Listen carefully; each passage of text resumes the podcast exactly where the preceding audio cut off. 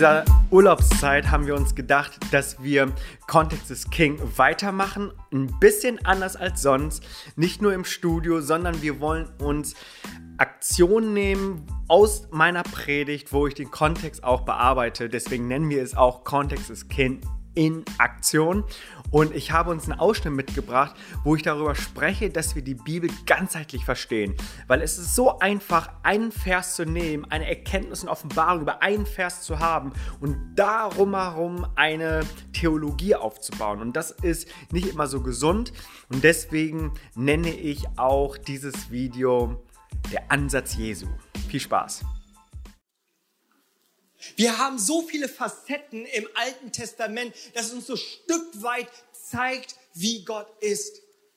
Und weil es eine Bibelstelle vielleicht gibt und uns darum irgendwie eine Theologie aufzubauen, extremst gefährlich.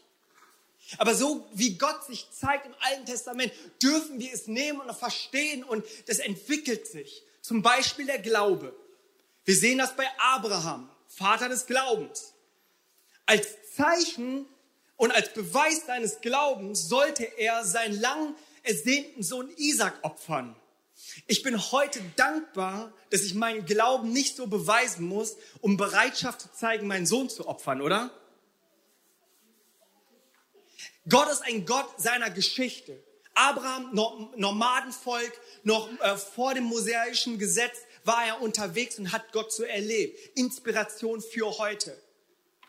Es geht aber auch weiter mit dem mosaischen Gesetz, mit Mose, wo er die Gesetze bekommen hat, 617 Gesetze für das irdische Volk Israel, das eine spezielle Bundesbeziehung hatte zu den himmlischen Vatern. Alles eins zu eins dort zu übernehmen, das wird echt gefährlich und echt anstrengend. Und da gibt es beispielsweise eine Bibelstelle in, in 5. Mose Kapitel 28. Dort stellt er das Volk Gottes zur Wahl zwischen Segen und Fluch. Und dieser Fluch beinhaltet viele, viele Krankheiten, alle Krankheiten. Und da magst du denken, ah, stimmt das denn wirklich, dass Gottes Absicht grundlegend gut ist und rettend und heilend ist? Ich sage ja. Denn wenn ich es ganzheitlich betrachte, sehe ich Galater Kapitel 3, Vers 13 dass nämlich Jesus uns losgekauft hat von dem Fluch des Gesetzes. Er hat es mit an das Holz genommen, mit an das Kreuz genommen. Er hat die Schuld und die Krankheit für uns getragen.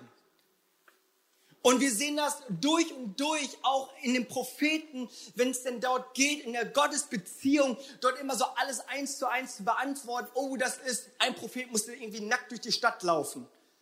Weißt du so, ich bin dankbar, dass ich ein Wort vom Herrn haben darf, ohne irgendwie nackt durch eine Stadt laufen zu müssen, um ein Zeichen zu setzen. Oder eine Hure zu heiraten, um etwas zu symbolisieren.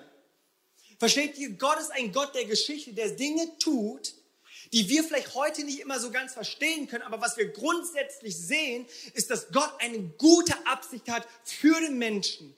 Etwas Heilvolles und nichts Heilloses. Gott ist ein Gott, der retten möchte. Und das, was ich hier so sage, ja, das ist so sehr diskussionswürdig unter den Theologen, ich weiß. Ich weiß auch, auf was für einem Eis ich, mich bewege, auf einem dünnen Eis, bin auch bereit für jede E-Mail, die ich erhalte. Aber ich glaube, ich glaube von voller Überzeugung, dass Gott ein Gott ist, der heilen möchte, der retten möchte. Und das Ganze spitzt sich zu auf das Neue Testament, den Evangelien und dem Ansatz Jesu.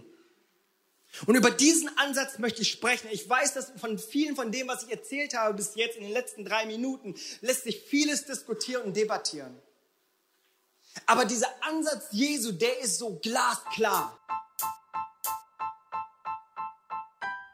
Voll cool, dass du dir diese Folge bis zum Ende angehört hast. Ich hoffe, es hat dir gefallen.